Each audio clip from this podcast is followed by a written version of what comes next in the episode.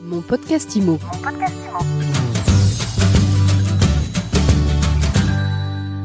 Bonjour et bienvenue dans ce nouvel épisode de mon podcast IMO, le podcast de My Sweet IMO, le podcast qui vous fait du bien. Tous les jours, on décrypte l'actualité, on reçoit les acteurs qui font l'IMO. Alors cet été, le géant des annonces immobilières Se Loger a ouvert son portail gratuitement aux petites annonces des particuliers. Et le moins qu'on puisse dire, c'est que les agents immobiliers n'ont pas du tout, mais pas du tout apprécié. Eh bien, c'est le thème de l'interview du jour et on en parle avec Franck Le Tendre. Bonjour. Bonjour Vous êtes vice-président des opérations au sein d'Aviv, la marque chapeau qui regroupe Se Loger, Meilleurs Agents et Logikimo. Avant d'entrer dans le vif du sujet, vous nous rappelez la stratégie d'Aviv vis-à-vis des professionnels de l'immobilier? Oui, absolument, avec plaisir. Bah, en fait, la stratégie d'Aviv repose globalement sur, euh, sur trois piliers essentiels. Euh, le premier, évidemment, c'est celui d'être en capacité de s'adapter à l'évolution du marché. Et on voit bien que 2023 euh, a été une année où on a vécu un coup d'arrêt assez brutal en termes de transactions immobilières. On a un marché qui recule de, de 20% globalement. Et les prévisions sur 2023 vont faire atterrir à peu près à 890 000. On va passer sous la barre des 900 000 transactions. Euh, je commente même pas euh, l'évolution d'accès au crédit, la production de crédit en berne, euh, la baisse des prix, ce qui n'était pas arrivé depuis 20 ans. Donc voilà, des conditions de marché qui, euh, qui évidemment créent beaucoup d'inquiétudes et beaucoup d'interrogations. Donc notre première stratégie, c'est d'être en capacité de s'adapter à ça, d'adapter nos offres pour que euh, on aide nos clients à être performants. La deuxième, le deuxième aspect de notre stratégie, c'est notre capacité à innover. Moi, je crois fondamentalement que c'est dans les périodes difficiles, dans les périodes de crise, qu'il faut se réinventer et qu'il faut être capable bah, de reposer des bases et d'aller sur des sujets où on n'était pas forcément allé auparavant. Notamment, l'ouverture de la plateforme de se loger aux particuliers s'inscrit dans cette stratégie, mais on en parlera sans doute un peu plus tard. Et puis le troisième élément, il est aussi en lien avec notre ADN. Depuis 30 ans, notre vocation, c'est d'apporter de la transparence de permettre aussi à tous les porteurs de projets, qu'ils soient acheteurs, vendeurs ou euh, locataires ou en recherche d'une location, d'avoir accès à une information fiable et de faciliter l'expérience qu'ils ont dans leur projet de recherche pour accéder au bon bien, au bon moment et de les mettre surtout en relation avec les professionnels de l'immobilier parce qu'on reste convaincu que l'intermédiation, ça reste une affaire de professionnels et on est là pour amener les meilleurs euh, projets aux meilleurs professionnels. Donc l'intermédiation, c'est une affaire de professionnels. Le marché ralentit. Et là, vous vous dites, eh bien, si on ouvrait le, le site aussi aux particuliers? Alors, la réflexion autour de l'ouverture de la plateforme aux particuliers, elle s'inscrit pas dans une logique de ralentissement de marché, elle s'inscrit plutôt dans une logique d'anticipation du marché. On, on sort d'une période qui était une période très, euh, un marché plutôt orienté vendeur. On est aujourd'hui en train de basculer sur un marché qui est plutôt un marché d'acheteurs. Et euh, bah, l'acheteur solvable devient une denrée rare. Et l'objectif, c'est d'aller trouver euh, cet acheteur. Et euh, ce qu'il faut savoir, c'est que, euh, enfin, nos, nos, nos auditeurs le savent, on est sur un sur un secteur dont les positions des professionnels stagnent depuis à peu près 15-20 ans. Donc on est sur un marché qui s'équilibre entre euh, des, des, transactions qui se font par des professionnels, des transactions qui se font entre particuliers. Cette proportion reste à peu près la même, à 5-10% près. Et donc on a euh, en gros entre 45 et 5 55% des euh, vendeurs qui déjà dans leur démarche commencent par essayer de vendre seuls. Ce qu'on constate aussi à travers nos études, c'est que cette proportion-là, assez rapidement, pour à peu près un tiers d'entre eux, ils abandonnent hein, parce qu'ils se rendent compte que bah, c'est compliqué d'organiser des visites, c'est compliqué de, de, faire une estimation, c'est compliqué de trouver le, le bon acheteur, c'est compliqué de, de, de, mener son projet finalement de A à Z. Mais ça n'est qu'un tiers qui arrête en cours de route. Maintenant, ce tiers, nous, ce qu'on se dit, c'est que bah, plus tôt on le, on le capte, plus tôt on l'attire sur nos plateformes, plus tôt on sera en capacité de lui expliquer qu'effectivement, bah, il y a des gens dont c'est le métier. Et notre but, en fait, d'ouvrir la plateforme en particulier, c'est pour capter ces indécis et de les transférer vers les professionnels suffisamment tôt et de manière suffisamment qualifiée. Sauf que les professionnels l'ont pas entendu de, de, cette oreille, en tout cas au démarrage. Pas tous, hein, ils sont plus de 30 000, hein, donc ils sont très nombreux. C'est compliqué de, de, faire passer les messages à, à, à une population aussi vaste. Euh, ce qu'il faut savoir, c'est que nos grands clients, les grandes fédérations, ceux qui ont une voix qui porte dans la profession, on est allé au contact. On est allé les voir, on est allé leur expliquer nos stratégies plusieurs semaines, plusieurs mois avant l'ouverture de la plateforme. On leur a expliqué nos stratégies qui s'appelle Horizon 2026, où Aviv veut aller. Et on leur a expliqué que bah, l'ouverture de la plateforme en particulier était une étape de cette stratégie. Et on a expliqué pourquoi on le faisait. On dit le marché va se tendre, il faut trouver des acheteurs, captons-les, et plus tôt on les capte, plus tôt on sera capable de vous les transmettre.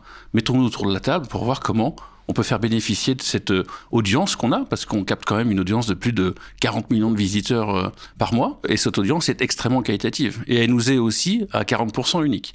Donc on a une position aujourd'hui qui fait que se loger, marque préférée des Français en matière de plateforme immobilière, attire beaucoup d'acheteurs, attire beaucoup de gens qui sont en recherche de projets. Une moitié de cette audience qui se fait entre particuliers nous échappe. On ne peut pas laisser cette situation perdurer, donc on les fait venir chez nous et on les qualifie pour nos professionnels. Alors qu'est-ce que ça donne? Vous avez ouvert ce service en pendant l'été, en juillet, juillet-août. Euh, fin juin. Fin juin, autant pour moi. Et au résultat chiffré, est-ce que les particuliers se précipitent? Du coup, vous vous positionnez finalement face à, au PAP Alors, on a aujourd'hui, à date, euh, à fin septembre, on a un peu plus de 6000 annonces de particuliers en ligne. Dans un contexte où, vous n'aura pas échappé, on n'a pas fait de, de, de, grandes campagnes nationales, on n'a pas beaucoup communiqué autour de l'ouverture de la plateforme. Pourquoi, tiens, d'ailleurs? Euh, Parce qu'on est dans une démarche un peu spécifique classique de lancement de produits, j'allais dire. On, bon, on teste déjà euh, la plateforme, on voit comment se déroule le parcours de dépôt d'annonces. voilà, on est dans une démarche plus de test and learn, comme on dit, et on voit, on voit comment marche le référencement organique, comment le contenu est, est accessible, accédé. Enfin, on a toute une démarche de, de montée en puissance. Donc, on est plutôt dans cette, dans cette phase-là aujourd'hui. Euh, ce qu'on peut constater aujourd'hui, c'est que bah, finalement, il y a une vraie demande, une vraie attente, puisqu'en l'espace de quelques semaines, on a plus de 6000 particuliers qui ont déposé des annonces, donc euh, on est assez content. Il y a des agents immobiliers que vous avez mis en contact justement avec ces particuliers derrière. Il y a des chiffres là-dessus? Ça commence. Bah, c'est un peu tôt. C'est un peu tôt. Ce qui était le principal moteur pour nous, qui était effectivement de trouver ces acheteurs qui, à un moment ou à un autre, vont se dire que finalement, ils voudraient être mis en relation avec un professionnel. On commence. Et on a associé quelques grands réseaux euh, avec nous à cette démarche, Orpi notamment pour en citer un, avec qui très tôt il y avait une convergence de point de vue, une convergence d'idées. 6 000 annonces de particuliers contre combien d'annonces de professionnels? Un peu moins d'un million. Un peu moins d'un million. Donc c'est encore très anecdotique. Qui est à l'image euh, du marché aujourd'hui. Alors dans les annonces, euh, dans le million d'annonces sur lequel on communique, il y a une partie d'annonces aussi euh, de location. Donc c'est pas un million d'annonces pour de la transaction, mais au volume, aujourd'hui, les annonces disponibles sur notre plateforme, elles sont de l'ordre d'un million par mois. Ce volume d'annonces pour la transaction, il évolue comment? Il a augmenté depuis le début de l'année pour un phénomène qui est un phénomène assez mécanique finalement, hein, comme le marché se tend, les projets, euh, les annonces restent un peu plus longtemps aussi en ligne. Donc on a mécaniquement un volume d'annonces qui, qui, augmente. Et c'est un signe que euh, nos clients professionnels de l'immobilier continuent à, trouver de l'intérêt à, à, publier sur notre plateforme. Bon alors je continue avec les sujets qui fâchent. Il y a des professionnels qui critiquent régulièrement votre politique tarifaire. Qu'est-ce que vous avez envie de leur dire à ces agents immobiliers? Alors bah, c'est une critique qui n'est pas nouvelle on va dire.